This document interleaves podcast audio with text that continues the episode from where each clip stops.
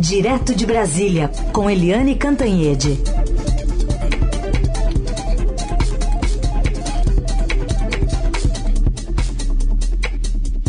Oi, Eliane, bom dia.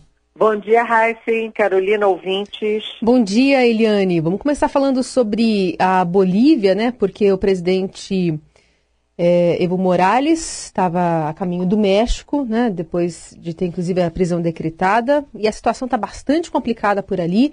Que avaliação você faz da, da política regional? Olha, a, a situação na região está grave.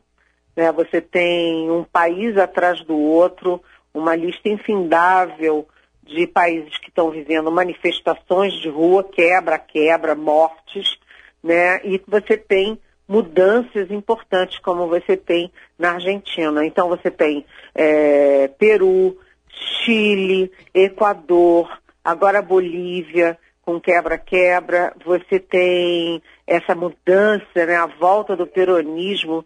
Cá para nós, peronismo, né? Kirchnerismo na Argentina é duro. Você tem eleição no Uruguai e você tem muitas dúvidas no gigante da região que é o Brasil com o presidente Bolsonaro no Palácio do Planalto e o Lula solto em caravana. Então é uma região que está em chamas, digamos assim. Agora, o Evo Morales, a situação da Bolívia saiu do controle, porque se imaginava que com a renúncia dele domingo, a situação fosse acalmar, né? fosse tentar encontrar é, uma solução institucional, já que toda a cadeia sucessória caiu junto com o Evo Morales. Caiu o Evo, caiu o vice, caiu o presidente da Câmara, do Senado, não tem ninguém para assumir a presidência. E os opositores, é, o Camacho, Luiz Camacho, que está sendo chamado de Bolsonaro da Bolívia, é, já vem conclamando o exército para interferir na política. Nada disso é bom, né? E aquela coisa de, da renúncia acalmar os ânimos, não aconteceu, o quebra-quebra continua, é, vandalizaram a casa é, pessoal do, do, do Evo Morales em Cochabamba, enfim, ele, obteve é, o asilo é, no México, já foi, ah, já está a caminho do, do México, com parada no Paraguai para é, reabastecimento da aeronave, e é, o México explica que é uma questão humanitária, né? O Evo Morales corre risco, sim, de vida. Então, é uma questão de preservar a vida e a integridade dele. Mas o presidente Jair Bolsonaro ironiza, né? Ironizou numa conversa rápida com os jornalistas, disse: Ah, ele vai para o México porque o México é alguma coisa assim, eu não tenho é, literal, mas a frase dele foi como é, ele vai para o México porque o México foi tomado pelo, pelos esquerdistas e ironizou. Por que, que o Evo não pega asilo em Cuba? Né? É, ou assim, o presidente Bolsonaro incluiu o México na lista de desafetos, porque ele já, a gente acompanhou bem, né? Já brigou com a França, com a Alemanha, com a Noruega, com a Argentina, com a Venezuela até com muita boa razão, mas além disso o Chile também. E lá no início ainda, desde a transição, bateu de frente com a China, com o mundo árabe, né, particularmente o Egito, ou seja, é, o presidente está incluindo o México na lista de desafetos, o que não é bom num ambiente conturbado como Nossa. esse e o Brasil precisando muito de investimento mentos. E, aliás, começa amanhã em Brasília a reunião dos BRICS, Brasil, Rússia, Índia, China e África do Sul. E o presidente da Rússia, o Putin, chega em Brasília é, dizendo que, que a, o movimento na Bolívia foi um golpe, um golpe de Estado. E ele e o Bolsonaro vão conversar sobre a questão específica da Bolívia, com uma visão antagônica. O Putin achando que foi golpe e o Bolsonaro aplaudindo. De qualquer forma, a conclusão é muitas incertezas na América do Sul. Bom, Eliane, outro assunto agora interno, é outra briga do presidente Bolsonaro com o próprio partido dele, o PSL. Está prevista uma reunião hoje para as quatro da tarde lá no Planalto com parlamentares. Espera-se para hoje mesmo, então, a saída dele do PSL, Eliane? Pois é, o presidente Bolsonaro divulgou ontem né, no grupo do WhatsApp é, chamado Time, é, divulgou é, um pedido, né, uma convocação de uma reunião dos bolsonaristas e dos PS, PClistas lá no Palácio do Planalto, como você disse, às quatro horas. Aí o que todo mundo automaticamente é, entendeu é que é o momento para a debandada do PSL, a saída do grupo do Bolsonaro do PSL do Luciano Bivar. O Eduardo Bolsonaro, que é deputado, enfim, que é parte é, diretamente envolvida nisso e que é líder na Câmara, ele não confirmou se vai ser a saída, mas acha possível, né? acha provável. Agora faltam questões graves. Por exemplo, da bancada de 54 deputados, quantos saem, quantos ficam? Porque os que saem, eles não apenas perdem direito ao fundo partidário é, milionário do PSL, é, os que forem candidatos a prefeito perdem esse fundo há um ano da eleição municipal, como também eles correm o risco de perder o mandato, porque troca de partido no meio do mandato, é, uma das punições pode ser perda de partido. E a segunda questão é: o Bolsonaro vai aderir a um partido existente ou ele vai criar o seu próprio partido?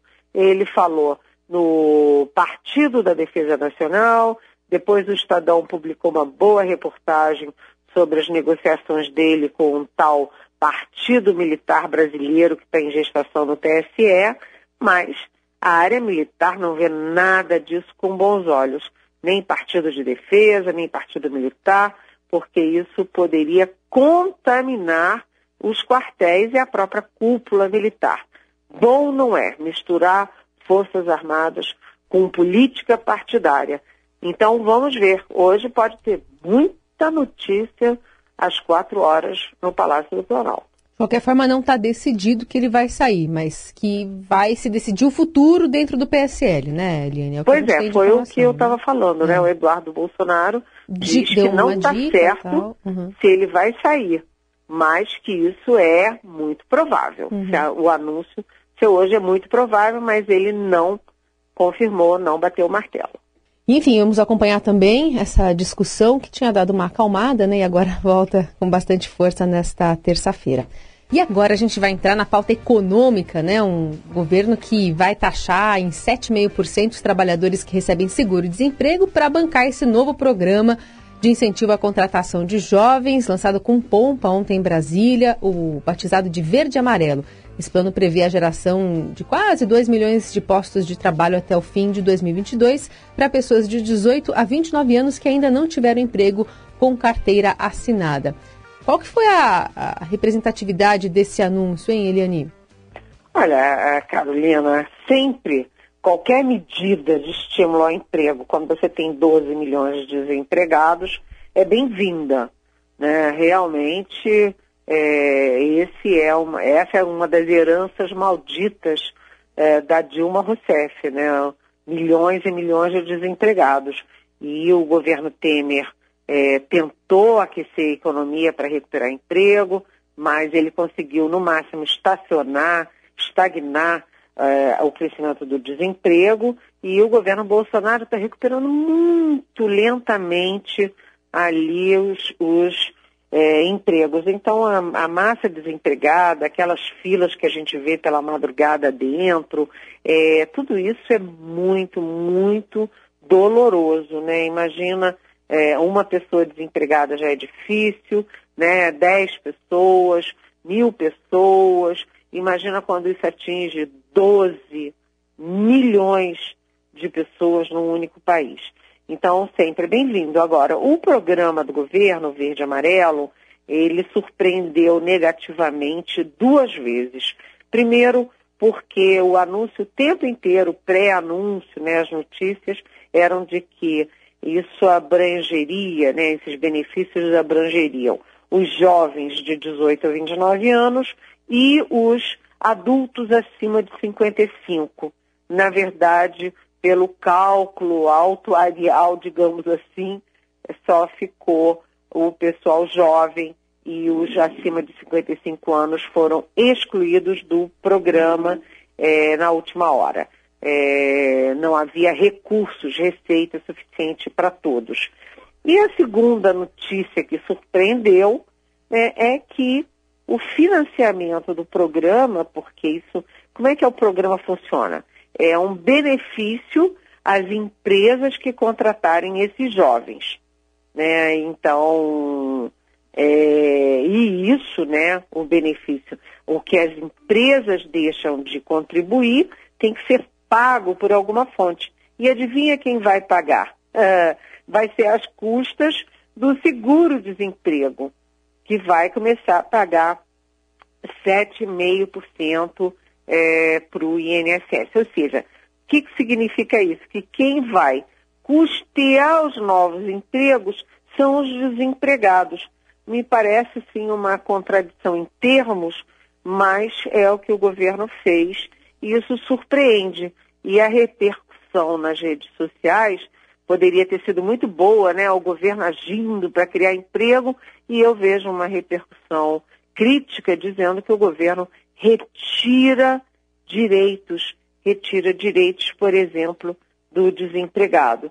Então, poderia ter sido, ter tido menos anúncio antes para não surpreender negativamente, ou seja, uma notícia que seria muito boa acaba sendo minada pelo, por essas duas perdas, os mais velhos e o financiamento partindo do seguro-desemprego. Aliás, Helene, nessa mesma cerimônia do programa do emprego, foi assinado pelo presidente Bolsonaro um decreto que extingue o DPVAT, seguro obrigatório, né? É, e aí tem uma pergunta aqui sobre isso para você, da Raquel Ribeiro, né? Por favor, gostaria de saber da Eliane qual a importância ou não do seguro DPVAT que Bolsonaro cancelou. Isso ajuda na economia? Qual a opinião dela sobre esse assunto? Está perguntando a Raquel Ribeiro. Oi, Raquel. Bom dia, bem-vinda. Sinceramente, não entendi, porque o DPVAT é um seguro, é, que é o seguro que funciona assim. É, é um seguro para defender as pessoas que sofrem acidentes. Né? E o seguro DPVAT, simplesmente no primeiro semestre de 2019, desse ano, atendeu, é, pagou mais de 150 mil indenizações por morte, por invalidez, por, é, por é, saúde mesmo, por atendimento hospitalar. E desse total de 150 mil, 18.841 indenizações foram por morte. Ou seja, a pessoa morreu e a família recebeu 18.841 famílias receberam indenização por isso. E agora é, não vai ter mais. Aliás, nem o DPVAT, que é para é, acidentes com carros, enfim, em vias terrestres, e nem o DEPEN, que é para vítimas de acidentes com embarcações, que é um seguro muito menor, que é muito menos usado. O governo tomou cuidado de manter é, o DPVAT até o último dia desse ano, de 2019.